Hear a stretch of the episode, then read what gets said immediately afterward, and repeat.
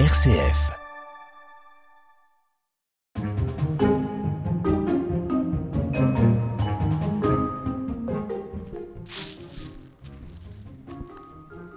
Le 5 octobre 2013, 300 ans après la naissance à Langres de Denis Diderot, Didier Loiseau, maire de Langres, a inauguré la maison Lumières. Alors vous l'avez compris, auditeurs et auditrices d'RCF, je vous emmène aujourd'hui dans cette magnifique maison des Lumières, un place Pierre Burel à Langres. Alors la maison des Lumières, c'est quoi? Eh bien, c'est tout simplement Denis Diderot. Alors, vous savez bien, Denis Diderot, le philosophe, le penseur, le critique d'art, Denis Diderot, enfant de cette bonne ville de Langres, Langres évidemment située en Haute-Marne, eh bien je pénètre en ce moment même dans la cour de cet hôtel particulier. Alors c'est un hôtel particulier dont la construction remonte à la fin du XVIe siècle. Et un hôtel particulier qui depuis, alors vous m'avez entendu il y a quelques instants, un hôtel particulier qui depuis 2013 est devenu le musée consacré à la personnalité de Denis Diderot, ce, philosophe. Alors aujourd'hui, eh bien, je vous invite à travers ce radio-guidage à pénétrer au cœur même de cette maison des Lumières. Et on va tout d'abord rejoindre Olivier Comont tout de suite. Olivier Comont, bonjour. Bonjour. Donc vous êtes directeur de la culture et conservateur des musées de langue. Alors à l'heure où on réalise ce radio-guidage, très précisément nous sommes le 12 juillet 2023, autrement dit, il y a 309 ans, 9 mois et 7 jours, nous sépare de la naissance d'un certain Diderot. Alors ici, dans cette maison des Lumières, on va, grâce à vous et grâce à Laetitia Miguel, on va connaître au mieux ce personnage de, euh, Diderot. Euh, mais avant de nous intéresser justement à ce personnage, comment est-ce que vous le décriveriez? Quel est le qualificatif que vous, euh, que vous mettriez sur l'homme? Oh, Quand on lit un peu Diderot, que modestement on essaie de le comprendre, je pense que c'est la très grande intelligence de l'homme qui ressort en premier. Caractère opiniâtre et travailleur il avait des idées arrêtées, il les a défendues toute sa vie. Mais vraiment, il a des fulgurances intellectuelles qui nous étonnent encore beaucoup aujourd'hui. Alors ici, nous sommes dans cette maison des Lumières, entièrement consacrée à Denis Diderot. Euh, avant d'en venir au, personnage plus précisément, pourquoi est-ce qu'on a installé ce, ce musée consacré à Diderot ici dans cette maison? Alors pour des raisons très pragmatiques. La première, c'est que il s'agit ici d'un musée déjà juridiquement, avant que nous consacrions le lieu à l'histoire de Denis Diderot. Donc c'est une nouvelle étape dans la vie de ce bâtiment, un hôtel particulier du XVIe siècle et du XVIIIe siècle, dans lequel a vécu une grande famille bourgeoise langroise au XIXe siècle et dans lequel il y avait donc déjà un premier musée au XXe siècle. Et on a repris avec cette inauguration en 2013, entièrement le lieu pour en faire un musée nouveau, un musée neuf, vraiment scénographiquement consacré à Diderot. Alors, 2013, donc ça fait déjà dix ans que, ce musée existe ici à, euh, à Langres. Alors on va en venir au, personnage. Qui était véritablement Denis Diderot? Est-ce qu'on peut dire que c'était un, un, ecclésiastique pardon, contrarié ou bien loin de ça Est-ce qu'on peut dire que c'était un philosophe, un homme de théâtre, un intellectuel tout court? C'est tout ça. Alors le, mot intellectuel tout court me, vient bien, me, va bien. Alors ecclésiastique contrarié ne me va pas du tout. Ça n'est pas ça. Le pauvre Diderot serait sans doute déçu qu'on résume son activité intellectuelle à la notion de de religieux ou d'une carrière religieuse euh, empêchée, entre guillemets, même si c'était bel et bien le projet de ses parents que de faire du jeune Denis un prêtre. Alors le moins qu'on puisse dire, c'est que la chose a échoué et que Diderot a vraiment une grande indépendance intellectuelle. Il va devenir un philosophe déiste d'abord, puis matérialiste et athée, très très loin des conceptions euh, religieuses catholiques de, son siècle. donc Denis Diderot, ici est natif de, Langres, il en est parti très tôt, puisqu'il en est parti, il avait 15 ans, je, crois, à, ce moment-là. Euh, est-ce qu'il est un peu revenu dans cette ville de, Langres? Et Visiblement, ses, ses relations avec ses parents étaient un petit peu tumultueuses, dirons-nous. Oui, alors notre affaire commence le 5 octobre 1713 avec la naissance de Diderot Langres. En 1728, il part à Paris pour faire ce qu'on appellerait aujourd'hui des études supérieures, en théologie d'abord. Puis tout ça va virer à la philosophie au-delà de la théologie.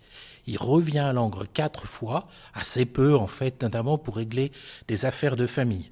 Mais il est euh, essentiellement dans sa vie un Parisien. Alors ici, dans ce musée, on a évidemment, et nous sommes là dans cette salle même de, l'encyclopédie, euh, de cette encyclopédie dont va nous parler euh, Madame Higuard dans, quelques minutes. Euh, mais qu'est-ce que, selon vous, qu'est-ce qui a, a provoqué l'envie, l'idée pour Diderot et d'Alembert de concocter cette encyclopédie? Eh bien, l'affaire commence pas de la manière dont on pourrait croire. Il n'y a pas forcément une décision intellectuelle de Diderot. Il y a un coup de téléphone, si je peux prendre la formule un peu osée, d'un groupe de libraires parisiens qui veulent traduire une encyclopédie anglaise qui a eu du succès à Londres, s'appelle la Cyclopédia d'Ephraim Chambers, en se disant, bien, cette encyclopédie, on va la traduire en français pour bien la vendre à Paris et en France. Et c'est dans ce cadre que Diderot est contacté car son premier maîtrise, c'est celui de traducteur de l'anglais au français, pour traduire cette encyclopédie anglaise. Et Diderot, qui n'annonce pas la couleur, mais qui sans doute, oui, effectivement, a quelques idées intellectuelles plus larges derrière tout ça, va faire de la traduction de ces deux volumes une encyclopédie euh, de 30 volumes avec un tout autre projet, une toute autre ambition intellectuelle, puisque c'est le grand livre du XVIIIe siècle à l'échelle du continent, tout sujet confondu. Donc c'est un livre qui a eu un immense succès à l'époque, à cette époque-là. Oui, et Diderot à la fin de sa vie est surtout célèbre pour être le père de l'encyclopédie. Et il va diriger, dans ses fonctions directeur éditorial, ce groupe de 140 auteurs, sans parler euh, des personnes qui rédigent, qui réalisent les images, pardon. Ce euh, livre très très ambitieux, euh, ayant pour objectif de révolutionner la façon commune de penser, dit-il. Voilà, donc on voit l'ampleur du projet.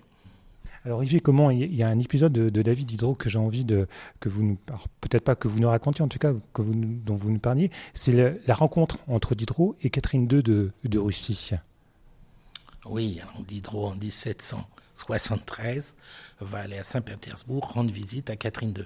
Et il le doit par politesse d'abord, parce que Catherine II le soutient, y compris financièrement, depuis des années. Elle lui a acheté sa bibliothèque tout en lui laissant l'usufruit de sa bibliothèque.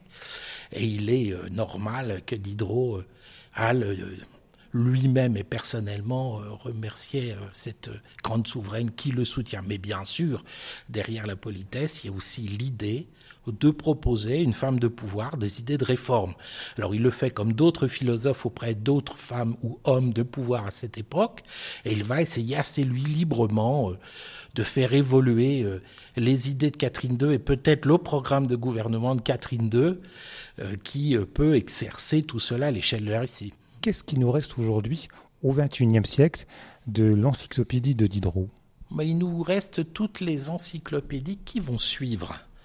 Parce que l'encyclopédie de Diderot, après l'âge d'or des dictionnaires de la fin du XVIIe siècle, est la première des grandes encyclopédies et il va venir à la suite, en France et en Angleterre particulièrement, d'autres encyclopédias, d'autres encyclopédies par contre, comme l'encyclopédie méthodique de Pankouk ou l'encyclopédie anglaise, et ça continue jusqu'à nos jours. Alors évidemment, aujourd'hui, elles sont dématérialisées, mais justement, la manière dont on consulte aujourd'hui une encyclopédie en ligne doit en partie à la méthode de Diderot de répartition des connaissances dans l'encyclopédie de Diderot et d'Alembert.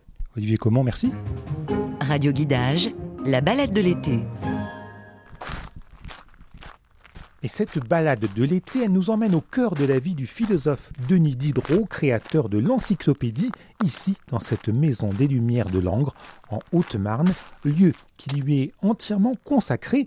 Mais outre l'homme, cet hôtel particulier est aussi le reflet de son époque. C'est exactement ça. En fait, le but du musée, c'est de pouvoir contextualiser Diderot. Laetitia Miguer, chargée du public pour les musées de Langres. C'est-à-dire qu'on a des salles qui sont très biographiques. On, va parler par exemple de l'enfance de Diderot, de sa famille. On va évidemment parler de ses textes, de ses écrits, de l'encyclopédie, de tout ce qu'il a fait. Mais on va aussi parler de son époque pour pouvoir le contextualiser. Donc on va aussi parler un petit peu de science au XVIIIe siècle, d'art au XVIIIe siècle, de grands voyages au XVIIIe siècle, pour permettre de comprendre Diderot dans son temps, dans son époque. On y va alors On va commencer à visiter eh ben, on y va alors.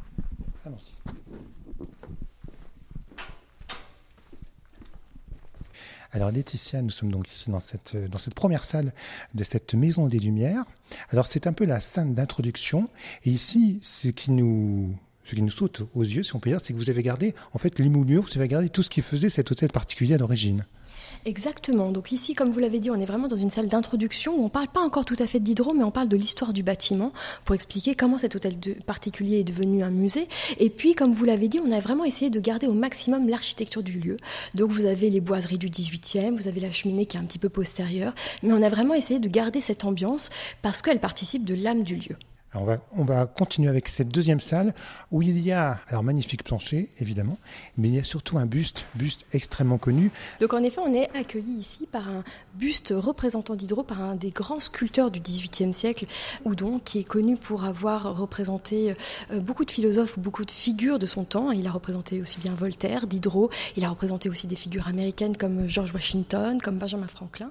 Et ici, vous avez un buste, un très beau buste en bronze qui donc accueille le visiteur dans cette salle qui est la deuxième salle du parcours, mais qui est en fait la première vraie salle où on s'intéresse à Diderot. Et donc ici, on ancre Diderot dans son contexte. C'est-à-dire qu'on va parler de Diderot à Langres, du contexte dans lequel Diderot a grandi, de son père qui était maître coutelier, de la première éducation qu'il a reçue dans le collège des jésuites de Langres, où il a reçu ses humanités, et aussi évidemment de comment il a été perçu plus tard, euh, puisqu'au centre de Langres, vous avez une statue érigée par Bartholdi, réalisée par Bartholdi, qui se trouve au centre de la ville aujourd'hui, et euh, le musée conserve euh, des maquettes préparatoires, notamment de l'artiste. Donc c'est cette salle en fait qui nous permet de rentrer dans la vie d'Hydro avant de continuer dans notre parcours en salle 3. Alors dans cette salle, vous avez voulu qu'on s'arrête ici dans cette petite salle pour nous parler, Laetitia, de voyage, c'est ça? Exactement. Alors si la salle 2 est une salle qui est très biographique, où on parle de Diderot et de sa vie, ici en salle 3, on arrive dans une salle qui est beaucoup plus thématique, où on s'intéresse au monde à l'époque de Diderot et à qu'est-ce qu'on connaît du monde au XVIIIe siècle et comment notre connaissance du monde va évoluer. Donc on présente par exemple des cartes, des cartes du début du siècle et des cartes de la fin du siècle pour montrer comment notre connaissance cartographique, géographique a évolué. On peut voir notamment, je vous ouvre ici un tiroir, on peut voir ici une carte du début du XVIIIe qui représente le continent américain et on peut voir tout à fait que le nord euh, du continent américain n'est pas cartographié encore dans son intégralité. Il manque, il manque une bonne partie du Canada, il manque l'Alaska. Et puis par comparaison, une autre carte va vous présenter les évolutions dans la cartographie de ce continent. Et évidemment, on met ça en contexte puisqu'on a des vitrines qui expliquent comment, par exemple, les instruments de navigation ont évolué. Par exemple, vous avez ici un chronomètre de marine. Les chronomètres de marine, ce sont les instruments qui ont été inventés au XVIIIe siècle qui permettent pour la première fois de l'histoire de calculer la longitude. En fait, on ne savait pas calculer la longitude jusqu'au XVIIIe siècle et ça va être un enjeu économique, scientifique et politique majeur du siècle des Lumières. Et on explique aussi comment ces instruments de navigation ont permis à des grands navigateurs comme Cook, comme Bougainville, comme Bering de voyager, de voyager mieux. Et euh, vous pouvez voir aussi des objets qui sont des objets, par exemple, qui ont été rapportés par des navigateurs. Vous allez avoir, par exemple, ici un tambour qui provient des îles Marquises, un très beau tambour qui provient des îles Marquises, qui vous montre, qui illustre ce que ces grands navigateurs pouvaient rapporter avec eux. Si aujourd'hui vous avez du bougainvillier en Méditerranée, eh bien c'est parce que l'équipe scientifique de Bougainville en a rapporté euh, des pieds en Europe. Là, on est déjà, à travers cette scène, on est déjà au cœur même de l'encyclopédie, en fait, qu'on va découvrir dans quelques, dans quelques instants. Alors c'est vrai que cette idée de, hum, de connaissance, elle va se retrouver dans le grand livre euh, que sera euh, l'encyclopédie pour Diderot, euh, qui participe à cette soif de connaissance, puisqu'en effet, avec l'encyclopédie, Diderot et ses collaborateurs veulent rendre les connaissances plus accessibles au plus grand nombre. Alors dans cette, scène qui suit scène consacrée au, voyage, nous passons des, des îles Marquises à Paris, mais attention, c'est de Paris du XVIIIe siècle en fait, c'est ça? Exactement, puisque euh, on a euh, parlé en salle 2 de Diderot à Langres quand il est enfant et adolescent, mais Diderot en fait à l'âge de 15 ans va partir de Langres pour s'installer à Paris, pour notamment parce qu'il a envie de continuer son apprentissage, ses études, et puis après il va s'installer définitivement à Paris, rester vivre à Paris, devenir le philosophe et encyclopédiste qu'on connaît. Il a commencé sa carrière comme traducteur. Vous avez ici la reproduction d'un grand plan de Paris du 18e qui s'appelle le plan de Turgot, qui permet un petit peu de montrer les lieux importants de vie de Diderot. Par exemple, Diderot fréquente les cercles intellectuels hein, de son époque, que ce soit les salons littéraires. Par exemple, vous avez ici une, gravure qui représente le salon de Madame Geoffrin, qui est une proche, une salonnière proche de Diderot. Euh, on illustre aussi les théâtres, hein, puisque Diderot adore aller au théâtre. Évidemment, on parle des écrits de Diderot, puisque vous allez avoir dans cette salle aussi des ouvrages, des premières éditions des textes de Diderot, comme La religieuse, euh, Les pensées philosophiques, Le neveu de Rameau, Jacques le fataliste et autres. Et puis ici, ce qui est intéressant, c'est qu'on a aussi quelques objets qui ont appartenu aux philosophes. Vous avez notamment une pendule qui a été offerte à Diderot par justement Madame Geoffrin, la salonnière, et qui est intéressante parce qu'elle permet, au-delà du côté anecdotique, un peu d'ancrer le philosophe et de voir euh, quel pouvait être euh, son environnement. On va continuer, Laetitia, donc notre déambulation dans cette maison des Lumières ici à, à Langres, euh, à travers l'exposition permanente. On monte au premier étage. On arrive ici euh, dans une salle, euh, dans une très belle salle qui est consacrée à Diderot et à la peinture et aux arts, puisque euh, si beaucoup d'entre nous on connaît Diderot comme encyclopédiste et philosophe, Diderot a eu, aussi une autre production très intéressante qui est celle de critique d'art. On considère souvent que Diderot a été un des pères de la critique d'art. Alors pourquoi? Eh bien parce qu'il allait voir des expositions d'artistes vivants de son époque, des artistes qui étaient taché à l'Académie royale de peinture et de sculpture. Et en fait, ces artistes exposaient tous les deux ans au Louvre euh, leurs œuvres. Et Diderot allait voir ces tableaux, allait voir ces sculptures, et ensuite il faisait le commentaire de ce qu'il avait vu. C'est-à-dire qu'il parlait des tableaux qui lui avaient plu, qui lui avaient déplu, des artistes qu'il découvrait, et il a vraiment comme ça euh, aiguisé son regard, et il a vraiment appris à écrire sur l'art. Il faut savoir qu'il a fait ça pendant sur une durée d'un peu plus de 20 ans, euh, ça, ses critiques de salon, et il donnait son avis sur les tableaux et ensuite cet avis était retranscrit dans une gazette manuelle qui s'appelait La correspondance littéraire, qui était envoyée à une quinzaine de souscripteurs à travers l'Europe. Et donc en fait, Diderot euh, donnait véritablement son avis sur la scène artistique contemporaine de son temps, si vous voulez, parisienne. Voilà. Et vous avez notamment ici que des, tableaux que Diderot a vus, qu'il a commentés. Euh, il y en a certains où euh, ça peut paraître un peu anecdotique. Hein. Là, par exemple, vous avez un tableau qui représente un épisode mythologique où on voit Apollon. Et ben là, par exemple, ce que Diderot va dire, c'est qu'il trouve que le pied gauche d'Apollon est trop gros. Donc en fait, ça peut paraître un peu anecdotique, mais ce qu'il faut comprendre, c'est que justement, c'est aussi Diderot parle de ce qui va l'interpeller. C'est pas une grille de lecture euh, comme ça tout appliqué. Il parle de ce qui l'interpelle, de ce qui va le marquer dans un tableau, dans une sculpture, de la force qui va y trouver, de la dynamique qui va y trouver, euh, des thématiques qui vont l'intéresser, l'interpeller. Une balade au fil des ondes. Radio guidage. On va, on va continuer, euh, Laetitia. Donc là, on remonte. Non, on va tout droit. Non, on va tout droit. Alors là, maintenant, eh bien, nous pénétrons dans. Est-ce qu'on peut dire que c'est la salle phare de cette, de cette maison des Lumières, Laetitia, puisqu'on on pénètre dans cette salle consacrée totalement à l'encyclopédie? Vous avez euh, ici un, une encyclopédie entière qui date du milieu du XVIIIe siècle, c'est ça? Alors tout à fait, c'est une des salles euh, vraiment euh, principales de notre parcours puisque euh, l'encyclopédie c'est vraiment l'œuvre phare quand on pense à Diderot, quand on pense même au siècle des Lumières. Et en effet, vous avez donc ici une encyclopédie première édition complète. donc les volumes sont présentés dans la vitrine centrale par ordre de date de parution. Donc le premier volume va sortir en 1751 et donc c'est celui que vous avez ici. et en effet, cette encyclopédie c'est vraiment l'ouvrage, un ouvrage majeur puisque si aujourd'hui on l'appelle encyclopédie Diderot et d'Alembert, les deux philosophes qui ont dirigé cet ouvrage euh, se sont fait aider d'autres contributeurs. Euh, il y a à peu près 140, au moins 140 contributeurs euh, qui sont venus écrire dans cette encyclopédie.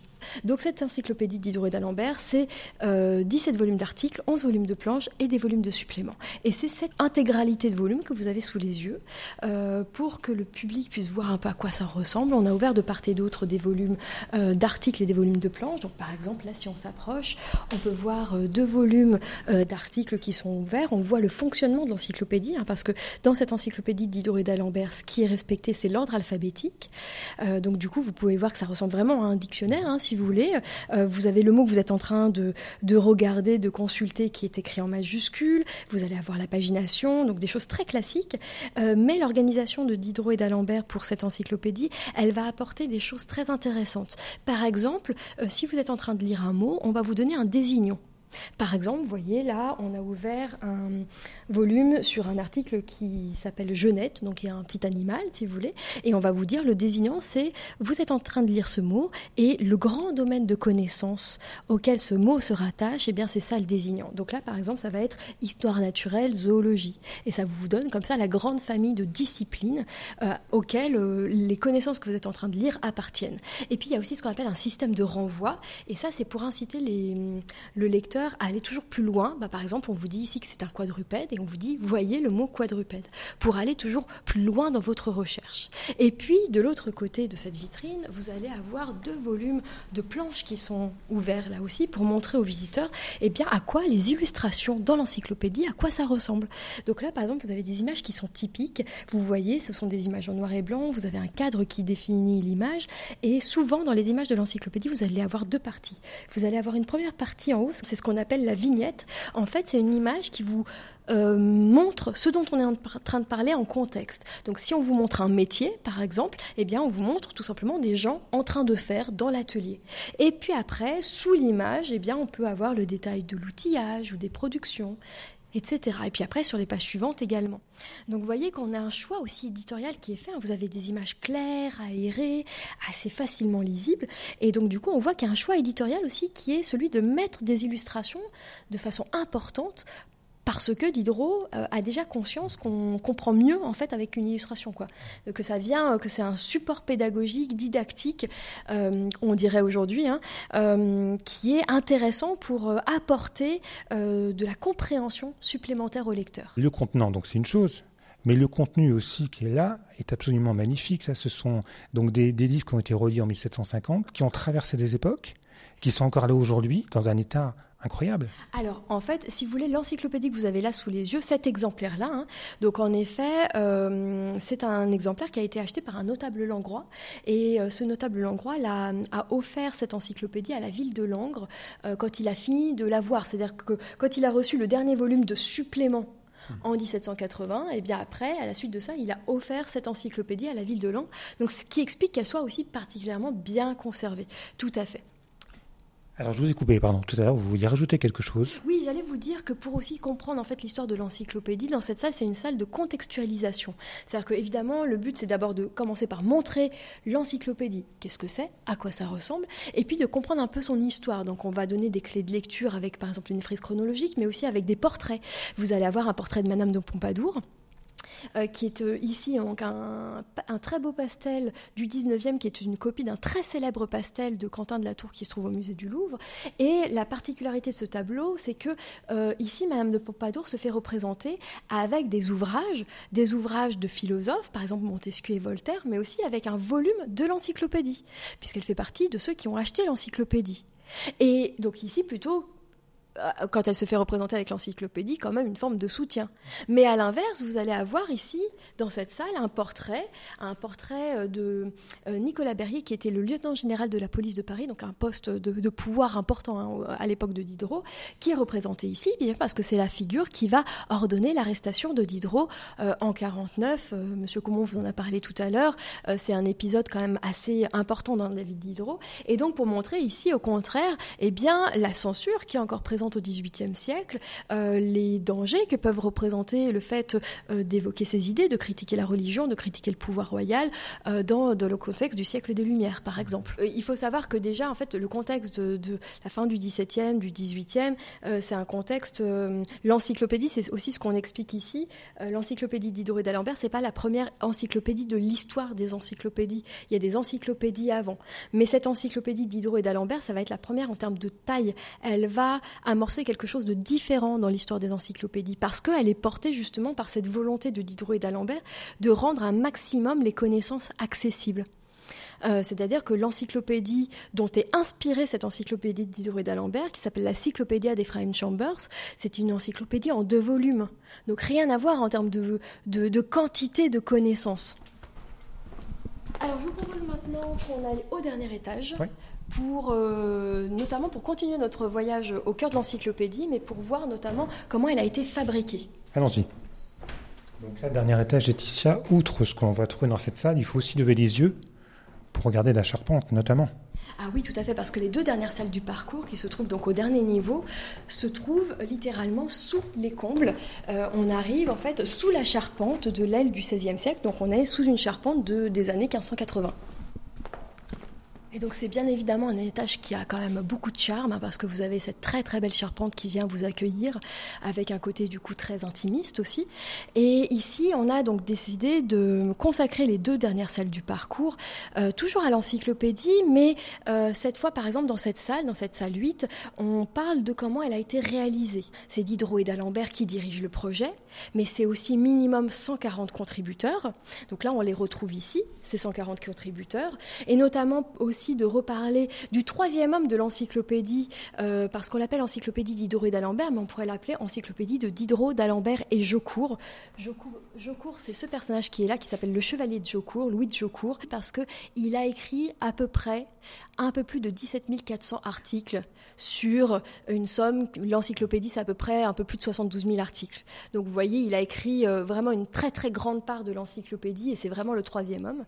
Et puis, eh bien, l'encyclopédie n'aurait pas du tout cette forme-là s'il n'y avait pas eu aussi des artisans, des ouvriers, des gens qui l'ont fabriqué. Il y a à peu près 1000 personnes qui ont travaillé sur la fabrication matérielle concrète de l'encyclopédie. Et ça, c'est aussi très important à avoir en tête. C'est quand même euh, l'un euh, des projets éditoriaux les plus importants du XVIIIe siècle, avec l'histoire naturelle de Buffon, qui est l'autre grand ouvrage en termes de nombre de volumes euh, du XVIIIe siècle, mais donc de comprendre ce que ça représente aussi comme masse de travail derrière. Donc des corps de métier aussi très très très variés et euh, de comprendre comment ça s'articule entre le travail des philosophes et évidemment le travail des ouvriers, typographes, graveurs, dessinateurs.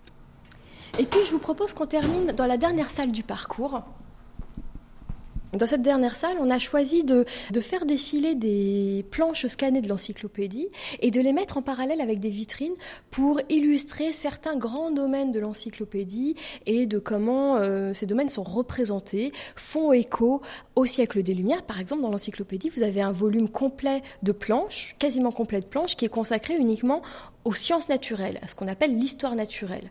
Eh bien ça, ça témoigne des progrès, des questionnements, des avancées de ce domaine scientifique XVIIIe siècle. Dernière question, et puis on va, on va s'arrêter là, euh, Laetitia. Les multiples collaborateurs de cette encyclopédie, il fallait bien les choisir. C'était évidemment des savants, mais il fallait bien les choisir. De quelle façon on les a choisis? En fait, le travail des collaborateurs de l'encyclopédie, c'est quelque chose de très hétérogène. Vous avez des collaborateurs qui viennent sur certains domaines de connaissances, par exemple l'éditeur de l'encyclopédie qui s'appelle Le Breton, va écrire un article sur l'encre sur l'encre noire. Vous allez avoir des philosophes, mais vous avez aussi des scientifiques. Vous avez en fait des gens très très différents qui écrivent et de façon très hétérogène. Par exemple, quelqu'un comme Jocourt, qui a tellement écrit dans l'encyclopédie, bah, il a écrit sur des sujets très très divers. À l'inverse, vous avez des gens qui viennent sur des corps de métier très particuliers ou sur des domaines de connaissances très particuliers. Par exemple, vous avez un chimiste qui s'appelle Venel qui écrit sur la chimie sur la chimie, la médecine. Donc en fait, ce travail d'organisation, il se fait en fonction des spécialités, des spécialisations, des gens à qui on va demander de contribuer, mais ça se fait aussi, ce qui rend aussi la chose intéressante, c'est que tous ces auteurs ne sont pas forcément identifiés. Vous avez eu aussi des contributeurs anonymes. Eh bien Laetitia, merci beaucoup. Donc on donne rendez-vous au, public dans cette Maison des Lumières. On est où exactement? Ici à Nantes À quelle adresse? On est au 1 Place Pierre Burel et le musée La Maison des Lumières est ouvert tous les jours sauf le lundi, en horaire d'été de 9h à midi et de 13h30 à 18h30 et en horaire d'hiver de 13h30 à 17h30. Merci beaucoup. Merci à vous.